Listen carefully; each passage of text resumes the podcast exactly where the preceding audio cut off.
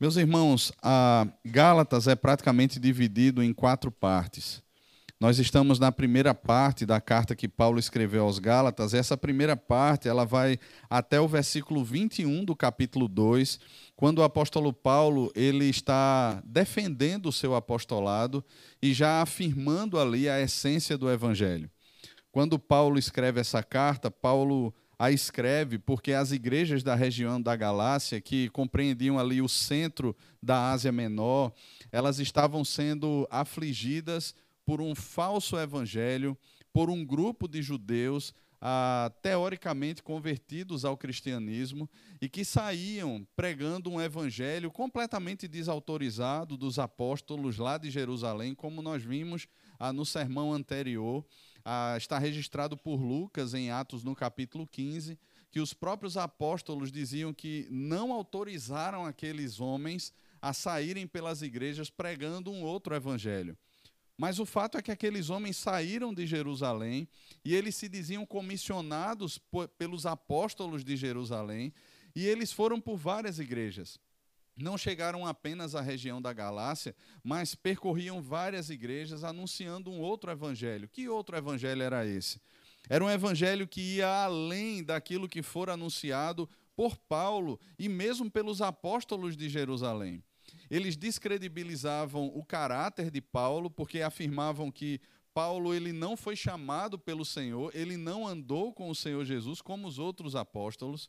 E eles descredenciavam também a pregação de Paulo, porque eles diziam que o evangelho que Paulo anunciava era um evangelho pela metade, e que Paulo assim temia os homens, que Paulo não estava confrontando com a verdade, porque faltava a pregação de Paulo, a observância à lei judaica, aos rituais judaicos e também a própria circuncisão. Então era como se Paulo olhasse para os gentios, para aqueles que não eram judeus, e pregasse assim: olha, é só a graça de Cristo. Vocês não precisam circuncidar, se mutilar, se ferir, vocês não precisam olhar as festas judaicas, mas olha, por temor que eu tenho a você, é claro que Paulo, na linguagem deles, na visão deles, não dizia isso, mas como que demonstrando o temor de homens, Paulo então isentava os gentios de todos os rituais que estavam prescritos na lei e que na verdade apontavam para Cristo e foram cumpridos em Cristo.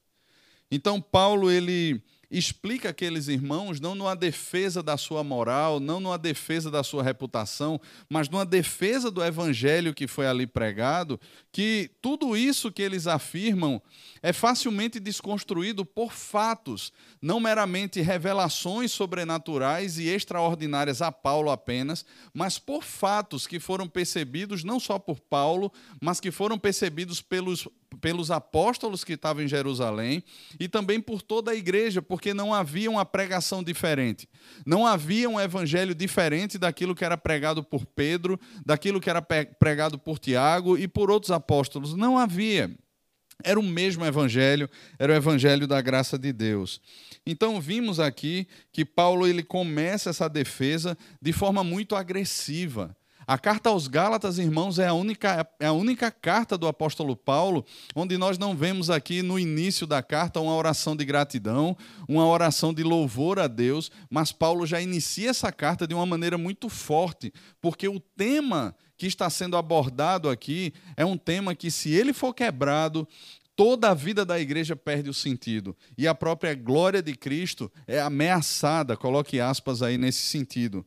Então o apóstolo Paulo ele defende de forma séria, ah, de forma contundente o evangelho que foi por ele pregado, ao ponto de dizer que se um anjo descesse do céu, ou se mesmo ele e os seus cooperadores que estiveram ali na plantação daquelas igrejas, se, se aparecessem novamente aquelas igrejas pregando um evangelho diferente daquilo que foi anunciado por ele, que tanto ele como os seus cooperadores, assim como um anjo descido do céu, fossem chamados de anátema.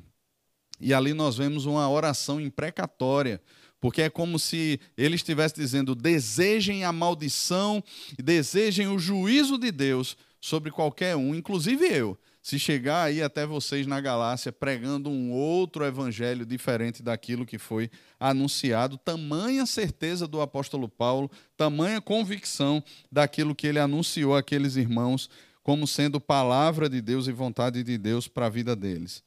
Aqui, irmãos, do versículo 11 ao versículo 14 do texto que lemos, nós temos uma diferenciação que o apóstolo Paulo faz. Ele faz uma diferenciação entre o verdadeiro evangelho e, se a gente pode falar assim, sobre o falso evangelho. Ele faz questão de diferenciar, e muitas vezes a gente pensa que só o fato de estudarmos o verdadeiro o falso será facilmente percebido, mas nem sempre é assim. E o apóstolo Paulo, aqui na carta aos Gálatas, ele faz questão de mostrar e diferenciar aquilo que é verdadeiro daquilo que é falso. Olhe comigo os versículos 11 e 12, o que dizem. Faço-vos, porém, saber, irmãos, que o evangelho por mim anunciado não é segundo o homem, porque eu não recebi nem o aprendi de homem algum, mas mediante revelação de Jesus Cristo. Alguns aspectos aqui. O primeiro deles é que, como apóstolo, assim como os outros apóstolos, todos eles receberam o evangelho diretamente do Senhor Jesus. Não foi por homem, não foi por intermédio de ensino humano, não foi frequentando a escola apostólica e recebendo de Pedro, porque Marcos, por exemplo, João Marcos, o evangelista, ele recebe o evangelho de Pedro.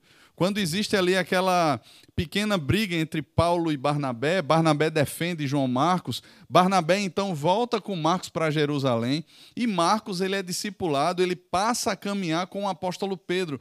Veja aí a providência de Deus. Não é? Deus, na sua providência, estava conduzindo, inclusive, aquela intriga para que Marcos voltasse para Jerusalém e aprendesse o evangelho de Pedro e assim pudéssemos ter a carta ou o evangelho segundo Marcos. No entanto, Marcos não se tornou um apóstolo. Marcos recebeu o evangelho de Pedro, mas Pedro recebeu o evangelho diretamente do Senhor Jesus, e isso é uma das credenciais ou é algo que identifica um apóstolo. Por isso, irmãos, que não existem apóstolos nos nossos dias. Ainda que algumas pessoas usem esse título como instrumento de poder e até mesmo de manipulação dos outros, não existem apóstolos nos nossos dias. Não existe uma nova revelação do Senhor Jesus a homens comissionando esses homens para serem apóstolos. Os apóstolos que, ah, inspirados pelo Espírito Santo de Deus, foram usados para escrever o Novo Testamento, alguns deles, né, não todos, ah, eles foram apóstolos porque eles receberam a revelação, a vocação direta do Senhor Jesus. E é exatamente isso que Paulo está atestando aqui. Paulo diz que não é apóstolo por causa da vocação, não foi, ah, ele não recebeu o evangelho de homem algum, mas mediante uma revelação de Jesus Cristo, e nós temos isto registrado em Atos no capítulo 9. Paulo perseguia as igrejas, ele estava indo para Damasco com cartas ameaçando as igrejas, pelo zelo que ele tinha com relação àquilo que ele cria, ele olhava para a igreja como uma heresia, como uma ameaça à santidade de Deus, e ele estava perseguindo as igrejas cristãs. E naquele caminho para Damasco, Jesus se revelou a Paulo. Os outros judeus, os guardas que estavam com Paulo, eles ouviam a voz, mas não entendiam nada. Eles olhavam para aquilo ali, mas Paulo sabia diante de quem ele estava. O Senhor Jesus olhou para Paulo naquele dia e disse: Saulo, Saulo, eu sou Jesus a quem tu persegues. O próprio próprio Senhor Jesus se revelou a Paulo e Paulo aprendeu o evangelho diretamente do Senhor Jesus. Não foi homem algum, o próprio Ananias, que depois que Paulo perde a visão, é comissionado pelo Senhor, aí até o apóstolo Paulo, ele olha e diz assim: logo Paulo, ele teme Paulo, porque a reputação de Paulo era conhecida, irmãos, em toda parte. Não era só na região da Judéia, mas em toda parte era conhecida a reputação do apóstolo Paulo, e Ananias teme. E o Senhor Jesus diz a Ananias: Vai, porque este para mim é escolhido para anunciar o evangelho entre os gentios, e eu lhe mostrarei o quanto importa sofrer pelo meu nome. Lucas ele não chega a narrar isso lá na, no, no livro de Gálatas, mas aqui o apóstolo Paulo diz que durante três anos ele vai para, para a Arábia. E a Arábia, naquela região, era uma, é, naquela época, era uma região bem desabitada, era um grande deserto. Havia pequenos povoados já mais para o sul, perto de Damasco. E é interessante, irmãos, que Paulo ele vai para lá e alguns comentaristas chegam a dizer que nesse período de três anos que ele diz ter passado no deserto da Arábia, é lá que o Senhor Jesus o visita e ensina nesse retiro espiritual todo o evangelho para Paulo.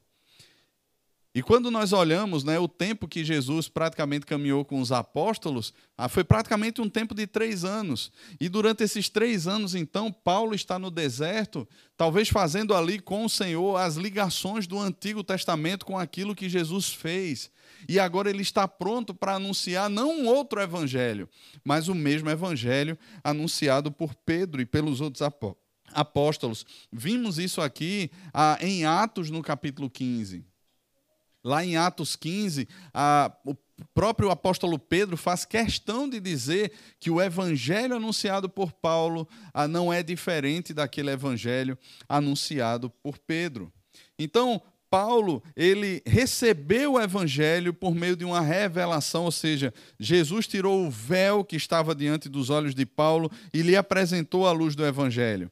Então, irmãos, a, um segundo aspecto que nós vemos aqui agora é sobre o falso evangelho, dentro desse primeiro ponto do verdadeiro e do falso evangelho. Olha o versículo 13 e o versículo 14, o que dizem. Porque ouvistes qual foi o meu proceder outrora no judaísmo, como sobremaneira perseguia a igreja de Deus e a devastava. E na minha nação, quanto ao judaísmo, avantajava-me a muitos da minha idade, não é, sendo extremamente zeloso das tradições de meus pais. Veja, a, esse, esse evangelho, se a gente colocando aspas aí, a gente pode chamá-lo assim, era um evangelho de méritos pessoais. Você vê aqui que não houve uma vocação, uma revelação de Deus para Paulo, não há o chamado da graça de Deus. No entanto, aqui, Paulo sempre vai usar na primeira pessoa, como que ele agindo. Qual foi o meu proceder? Como eu persegui a igreja de Deus, como eu a devastava, como eu me avantajava a muitos da minha idade, como eu era zeloso na tradição de, dos meus pais. Ou seja, esse é o evangelho na primeira pessoa. Esse é o evangelho que diz respeito àquilo que o eu faz aquilo que eu posso fazer, aquilo que de alguma maneira eu penso que vai ser mais aceitável diante de Deus, aquilo que de alguma maneira me conduz a olhar para a minha própria vida agora como ah, merecendo alguma coisa de Deus. E era esse tipo de evangelho, entre aspas, que o apóstolo Paulo vivia antes. Ele caminhava ah, numa vida de zelo extremo e um zelo cego a essa perspectiva de evangelho e assim ele perseguiu o verdadeiro evangelho. É interessante, irmãos, porque o que Paulo fazia, ele fazia de maneira sincera, porque foi exatamente isso que ele aprendeu.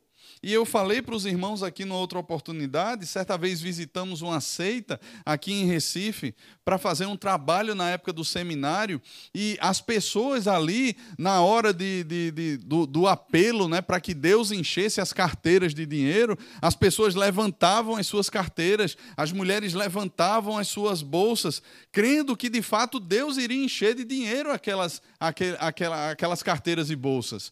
E aquelas pessoas, né, quando foram chamadas a pagar pela justiça de Deus, para que Deus se apressasse em resolver as suas causas, e entraram naquela fila enorme, pagando 500, pagando mil reais, pagando dois mil reais por uma roupinha lá de TNT escrita atrás Justiça de Deus, aquelas pessoas faziam aquilo como um ato de fé. Aquilo ali eram passos sinceros. Porque aquilo ali foi a única coisa que elas aprenderam. Elas não aprenderam o verdadeiro evangelho.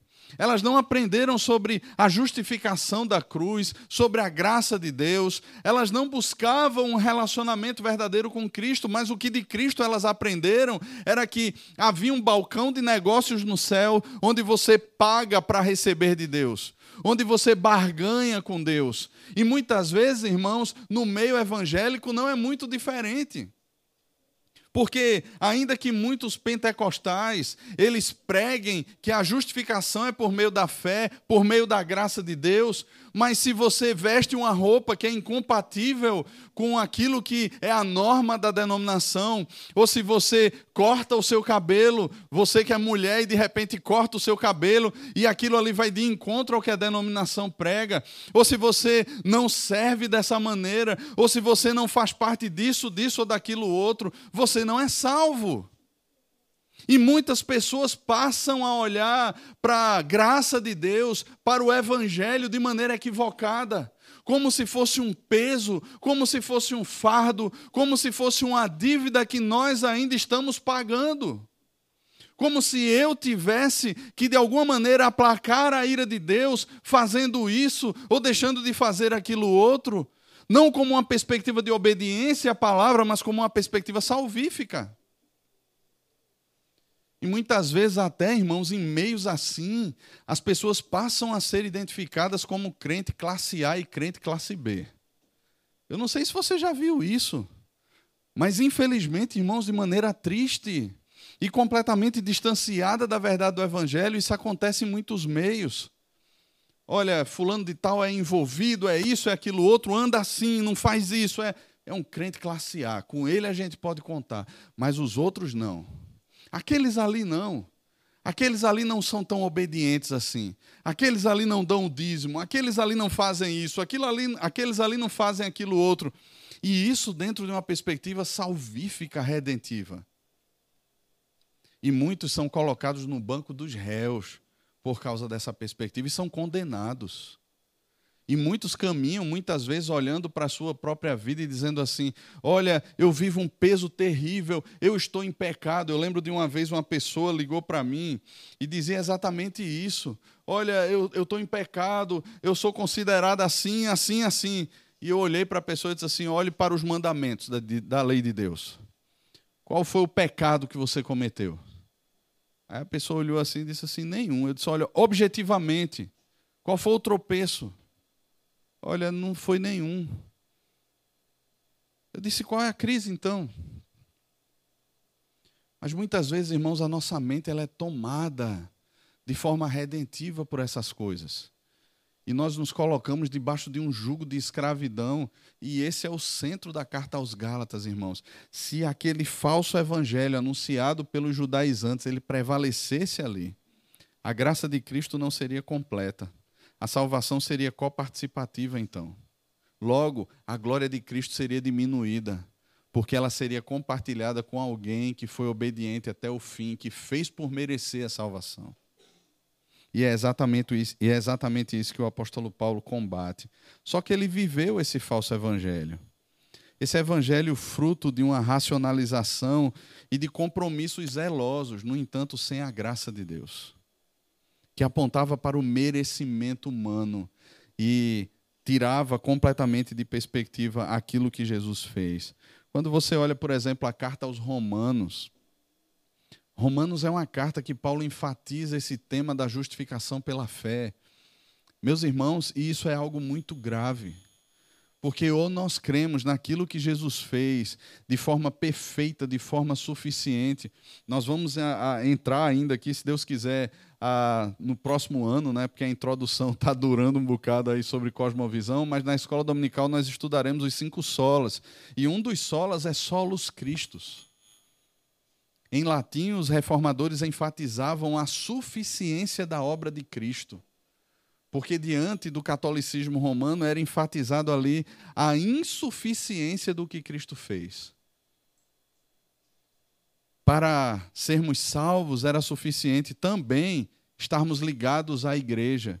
E igreja não se compreendia pelas pessoas como um todo, como um todo, porque na percepção da teologia católica romana o sacerdócio ele não é universal, mas o sacerdócio ele é clerical.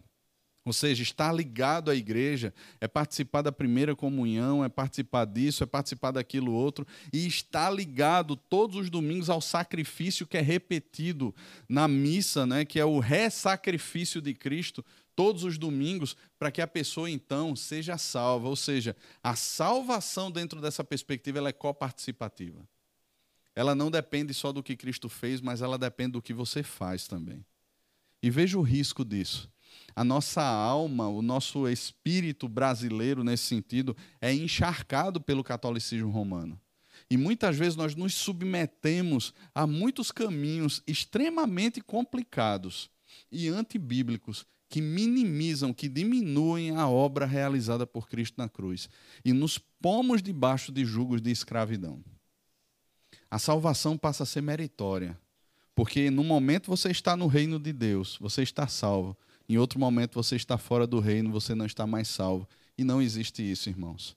O Senhor Jesus, Paulo fala isso, ele nos transportou de um reino de trevas, de um império de trevas, para o reino do Filho do seu amor. Não somos nós quem nos colocamos ou que perseveramos para permanecer no reino. Fomos postos no reino de Deus por meio de Cristo e de uma vez por todas, para todos sempre. Amém. Só que Paulo ele não percebia isso. Mas aqui algumas aplicações, irmãos, desse primeiro ponto. Primeiro deles, o evangelho é uma dádiva de Deus. A obra da salvação, ela só pertence ao Senhor. Ela não é sinérgica, ela é monérgica. Ela só pertence a Deus. Deus não conta comigo e com você para sermos salvos. Deus contou exclusivamente com a obediência do seu filho, que foi até a cruz, e só o evangelho da graça ele pode transformar o homem.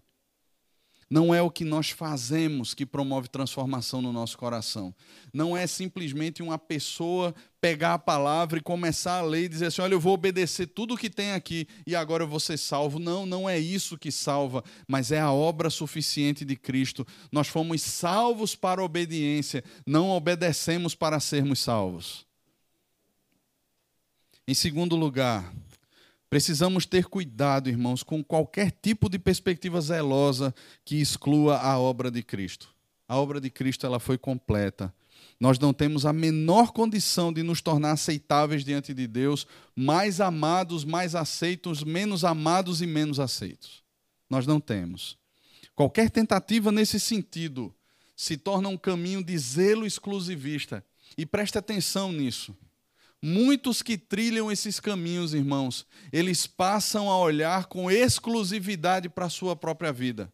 E eles passam a não incluir o outro na caminhada, mas eles passam a usar a sua régua, a sua medida para julgar os outros. E esse é um caminho de soberba e orgulho. Quando muitas vezes nós olhamos para nós mesmos e dizemos assim: olha, por que a gente faz assim? Por que a gente faz assado? Por que a caminhada é assim? Nós somos mais puros e santos do que qualquer outro. Irmãos, o que torna o nosso culto aceitável, o que torna a nossa vida aceitável diante de Deus, não é aquilo que fazemos, se fazemos alguma coisa, se a nossa liturgia, se a nossa vida, se a nossa pureza no nosso trabalho, nos nossos relacionamentos apontam alguma coisa, apontam como obediência à obra de Cristo e não como um espelho para projetar o meu ego, para projetar um nome, para projetar uma pessoa. Em segundo lugar, irmãos, dos versículos 15, ou do versículo 15 ao versículo 17, olhe comigo como o evangelho age. Quando, porém, ao que me separou antes de eu nascer e me chamou pela sua graça, aprove revelar seu filho em mim, para que eu pregasse entre os gentios sem detença não consultei carne e sangue, nem subi a Jerusalém para os que já estavam, ou para os que já eram apóstolos antes de mim, mas parti para as regiões da Arábia e voltei outra vez para Damasco.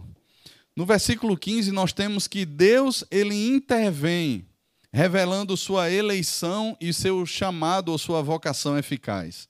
Veja, não é o homem que se auto-chama, se a gente pode dizer assim. Não é o homem que se auto-elegeu um dia. Mas Deus revelou a Paulo que ele foi eleito antes de nascer. E isso está em consonância com o que Paulo mesmo fala em Efésios no capítulo 1, que Deus nos escolheu em Cristo antes da fundação do mundo. Irmãos, nós não fomos um acidente que depois da queda Deus resolveu selecionar alguns ou nós não escolhemos a Cristo e por isso nós fomos eleitos por Deus. Mas o que Paulo nos ensina na carta aos Romanos, o que Cristo nos ensina também no Evangelho, o que desde Abraão, quando Deus o chama e diz que haverá uma família, haverá um povo sobre a terra, e esse povo será o povo eleito de Deus. Irmãos, essa eleição aconteceu antes da fundação do mundo, ou seja, a providência de Deus conduz toda a história, não há nada fora dos planos de Deus o pecado, a queda de Gênesis 3, não pegou Deus de surpresa. Nós já éramos escolhidos e assim Deus já nos amava. Nós não sabemos o porquê Deus resolveu nos amar, mas a própria eleição, a eleição, ela tem como base o amor de Deus. Nós não sabemos porque fomos eleitos. Nós sabemos que fomos eleitos porque fomos amados, mas nós não sabemos porque fomos amados, porque Deus resolveu amar você e não amar outras pessoas. Mas o fato é que aqueles a quem ele amou, ele escolheu. E aqueles a quem ele escolheu, ele chamou em Cristo. E aqui Paulo fala: e me chamou pela sua graça. Veja, não foram pelos méritos de Paulo. E quando você olha, por exemplo, a carta aos Filipenses, Paulo tem muitos méritos. E ele fala sobre esses méritos ali na carta aos Filipenses. Se você puder abrir rapidamente lá, Filipenses, no capítulo 3, a partir do versículo 4, veja o que é que Paulo diz. Filipenses 3, 4. Bem que eu poderia confiar também na carne. Se qualquer outro pensa que pode confiar na carne, eu ainda mais. Circuncidado ao oitavo dia, da linhagem de Israel, da tribo de Benjamim, hebreu de hebreus, quanto à lei fariseu, quanto ao zelo perseguidor da igreja, quanto à justiça que há na lei, irrepreensível. Mas o que para mim era lucro, isto considerei perda por causa de Cristo. Sim, deveras considero tudo como perda, por causa da sublimidade do conhecimento de Cristo Jesus, meu Senhor, por amor do qual perdi todas as coisas e as considero como refúgio para conseguir a Cristo e ser achado nele, não tendo justiça própria, que procede de lei, senão a que é mediante a fé em Cristo Jesus, a justiça que procede de Deus, baseada na fé. Veja, irmãos, a afirmação que Paulo faz não foi por algo que ele fez, mas Deus resolveu chamá-lo porque o havia escolhido. Essa eleição ela é comprovada na vocação que Cristo nos faz. E não é uma vocação para fazer algo. Não é uma vocação para de repente você se tornar participante de um movimento. Muitas igrejas hoje enfatizam isso. Nós somos um movimento, nós somos algo sobre a terra. Infelizmente, as igrejas emergentes elas tomam isso como, se, como sendo ah, quase que uma bandeira levantada. Irmãos, como cantamos aqui, nós proclamamos o nome de Jesus Cristo. Nós não anunciamos o nome de pastores, nós não anunciamos o nome de igrejas, nós anunciamos o nome de Cristo. E isso precisa ficar claro para nós, irmãos. Isso precisa ficar claro. O chamado é para sermos de Cristo. O chamado é para estarmos nele. O chamado é para termos comunhão com Ele, é para vivermos com Ele para Ele, irmãos. Nós não somos chamados para um engajamento simplesmente numa causa, ah, de, de fazermos algo, de fazermos um ministério, de cumprirmos tarefa. Nós somos chamados para Cristo. E quando nós compreendemos essa teologia que é uma teologia que faz parte da teologia reformada, a nossa união mística com Cristo. Nós entendemos, irmãos, que Cristo tomou aquilo que é nosso e nos deu aquilo que é seu. Cristo assumiu a nossa dívida. Cristo nos libertou de um império de trevas. Irmãos, ele nos chamou, nos fez filhos, nos trouxe para ele. E esse é o maior privilégio que alguém pode ter. Imerecedores, indignos, pecadores, depravados, debaixo da condenação da ira de Deus mas ele se uniu conosco naquela cruz, chamando e resgatando assim a todos aqueles a quem o Pai amou desde a eternidade e havia elegido. No entanto, irmãos, a, essa união com Cristo, essa identificação com aquilo que Cristo fez, nos leva a vivenciarmos aquilo que é alvo de Cristo. Nos leva a uma obediência à palavra de Cristo. Nos conduz, irmãos, a uma perspectiva onde passamos a amar aquilo que Cristo ama e também odiarmos aquilo que Cristo odeia. E aqui o apóstolo Paulo, no versículo 16, nos diz: Aprove revelar seu filho em mim para que eu, veja, a finalidade, para que eu pregasse entre os gentios sem detença. Ou seja, a obediência não deveria esperar. Às vezes a gente fica pensando assim: não, mas primeiro eu tenho que fazer uma classe de escola dominical, depois eu tenho que fazer um seminário, depois eu tenho que fazer um mestrado em teologia, depois um doutorado em teologia. Você morre e não termina os cursos e não prega. Você tem algo a contar. Você conheceu a Cristo hoje, você tem algo a contar. Você tem a sua vida antes e a sua vida depois de Cristo, já talvez em algumas horas, talvez em alguns dias. O mundo não precisa saber sobre quem eu sou. O mundo não precisa saber sobre essas filosofias vãs que muitas vezes a gente fica compartilhando em rede social, com essas coisas de menino. O mundo precisa saber quem Cristo é.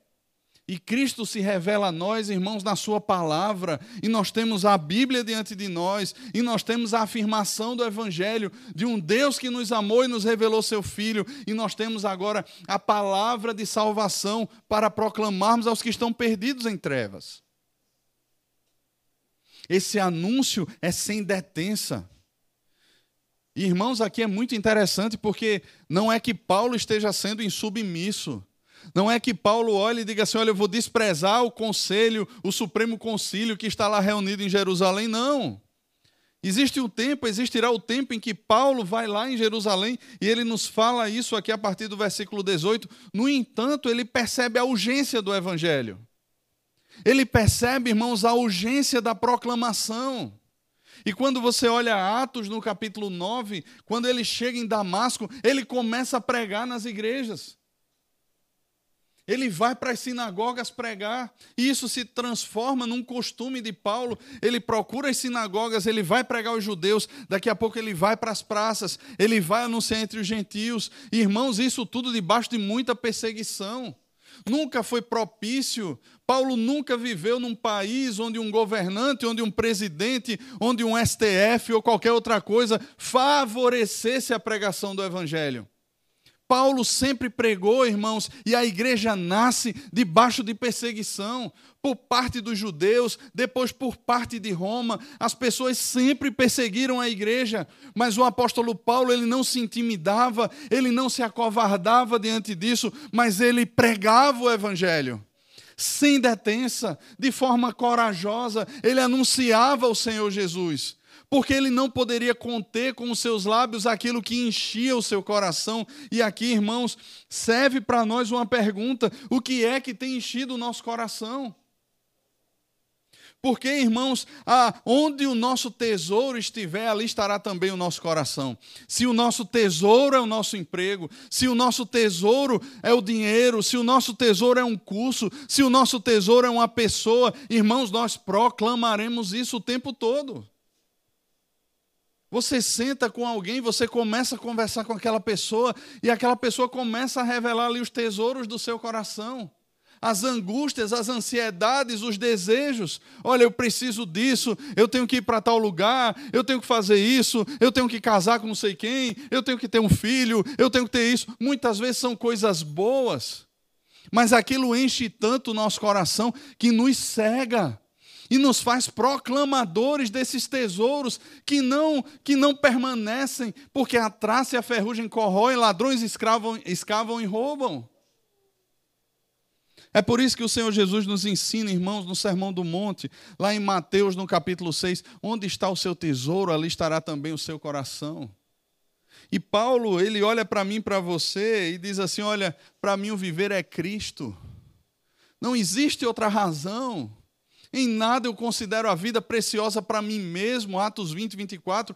Paulo olha para essa realidade de Cristo e diz assim: Olha, eu não tenho como perder tempo, eu não tenho como não proclamar. Eu não tenho como viver uma vida amedrontada, acovardada, vivendo ali a minha vida e tentando dar um bom testemunho, e as pessoas olham para você e aplaudem você e louvam você pelo bom testemunho, mas elas não entendem, elas não ouvem que é por meio de Cristo que você é o que você é. Irmãos, quando Francisco de Assis disse pregue a todo tempo e, se necessário for, use as palavras, não quer dizer que isso seja inspirado por Deus e não é. E muitas vezes as pessoas tomam esse lema e dizem assim: não, eu tenho só que dar um testemunho. Testemunho bom espírita dá, irmãos. Testemunho bom muçulmano dá, muitas vezes ali com suas várias esposas, sendo fiéis às dez. Fiel às dez. Irmãos, testemunho ele precisa ser reflexo de uma pregação, de um anúncio, de uma transformação que houve de cima para dentro e agora se manifesta de dentro para fora. Irmãos, testemunho revela alguém. E se tem revelado simplesmente a mim, a você, irmãos, isso não é testemunho do Evangelho. Isso é projeção do nosso ego. Eu lembro de um tempo atrás, alguns adolescentes se reuniam né, e olhavam para a piedade de um pastor muito amado, e é um pastor muito crente. E diziam assim: pelo amor de Deus, pastor fulano de tal não peca. Eu acho que algumas pessoas até já imaginam, né? Ô oh, meu querido, tal. Não, fulano de tal não peca de jeito nenhum. Mas irmãos, veja, se nós conseguimos olhar assim para as pessoas, e entender que essas pessoas caminham com Deus, nós precisamos entender, irmãos, que é com Deus. Porque senão passamos a louvar e a temer as pessoas. Porque senão nos submeteremos à, à escravidão das pessoas. Irmãos, quando pessoas, quando pastores ou quando qualquer outra pessoa não revela o Evangelho, ela será simplesmente uma figura midiática que estará correndo atrás de seguidores para si e não para Cristo. É por isso que Paulo proclama o nome de Jesus Cristo, para que eu o pregasse entre os gentios, sem detença, para que eu o pregasse, pregasse a Cristo. Em último lugar, irmãos, o que o Evangelho produz? Observe comigo do versículo 18 ao versículo 24. Decorridos três anos, então, subi a Jerusalém para avistar-me com Cefas e permaneci com ele quinze dias, e não vi outro dos apóstolos, senão Tiago, irmão do Senhor. Ora, acerca do que vos escrevo, eis que diante de Deus testifico, que não minto. Depois fui para as regiões da Síria e da Cilícia, e não era conhecido de vista das igrejas da Judéia que estavam em Cristo. Ouviam somente dizer: aquele que antes nos perseguia, agora prega a fé que outrora procurava destruir, e glorificavam a Deus a meu respeito. O primeiro aspecto, irmãos, nesse último ponto, o que o evangelho produz, ele produz comunhão. O evangelho não produz isolacionismo. O evangelho não produz exclusivismo. O evangelho produz comunhão. Paulo vai até Jerusalém. Aquilo que Paulo pregava era comum àquilo que Pedro pregava, não era diferente. E Paulo vai até Jerusalém.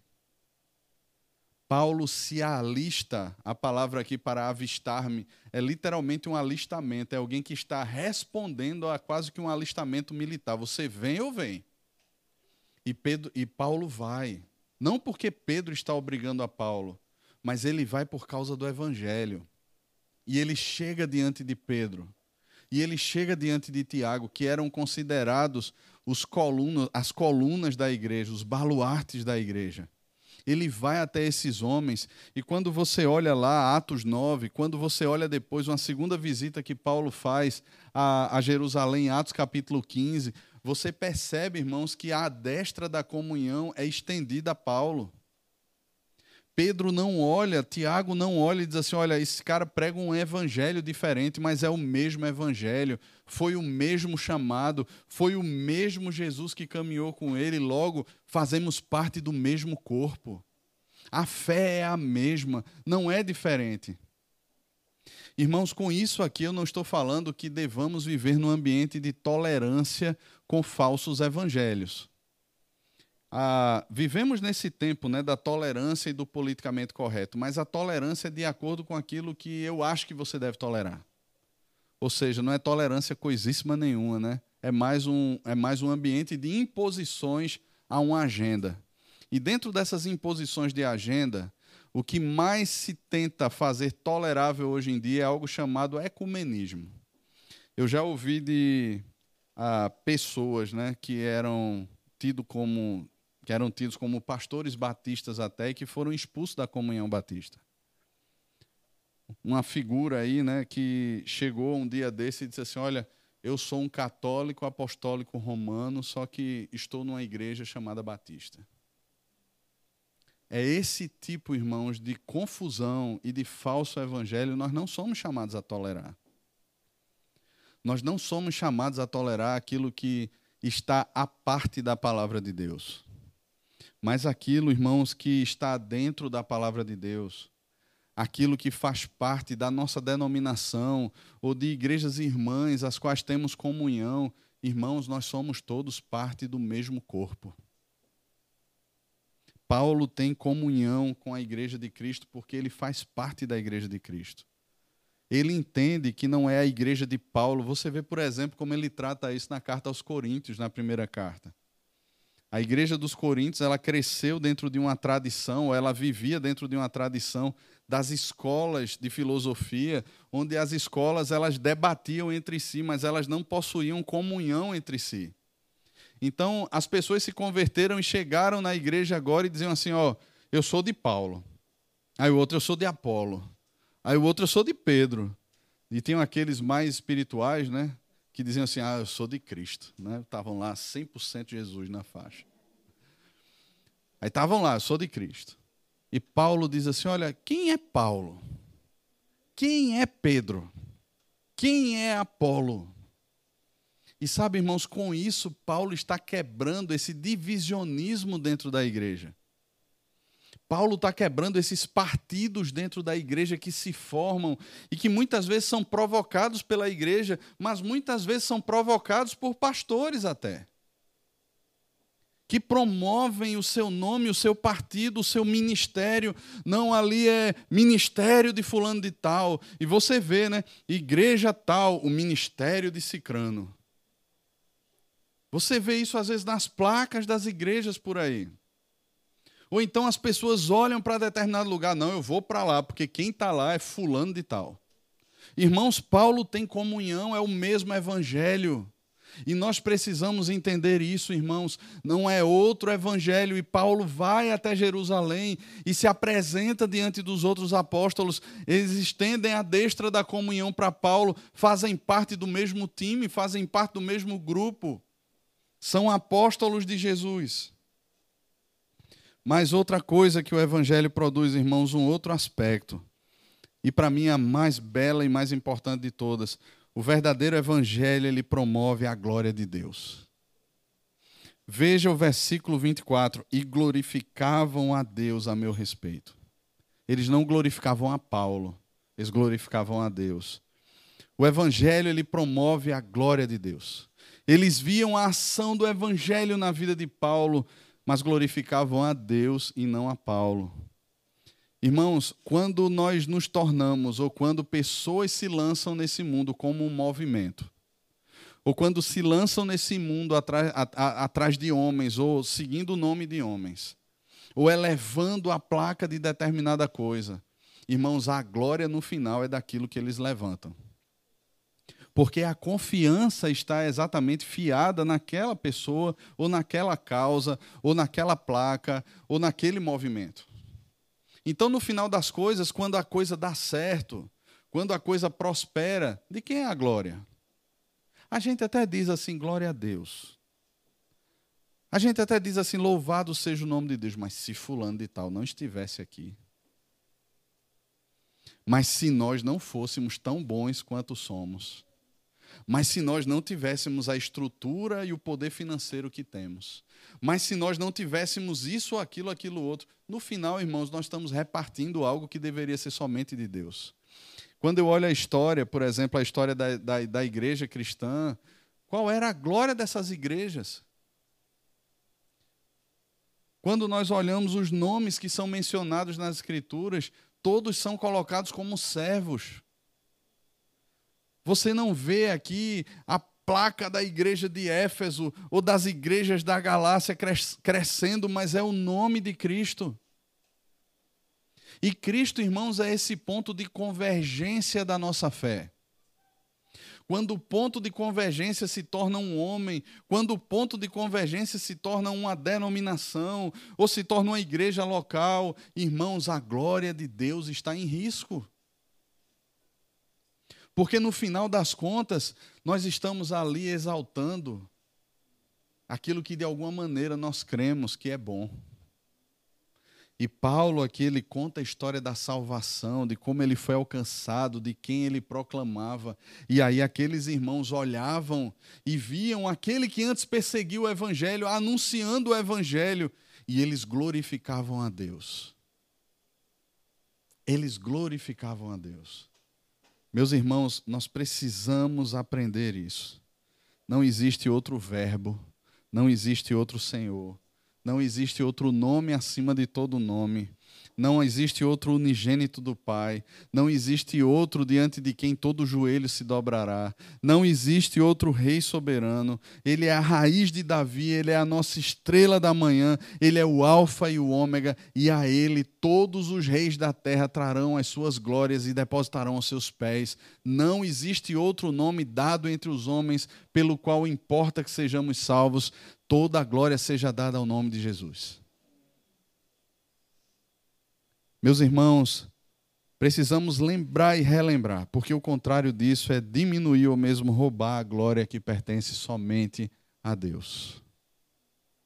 Que Deus, pois, nos abençoe, que Deus nos conduza de acordo com a Sua palavra e que em tudo honremos e glorifiquemos o nome daquele que nos salvou, que nos trouxe das trevas para a sua maravilhosa luz, o nome de Jesus.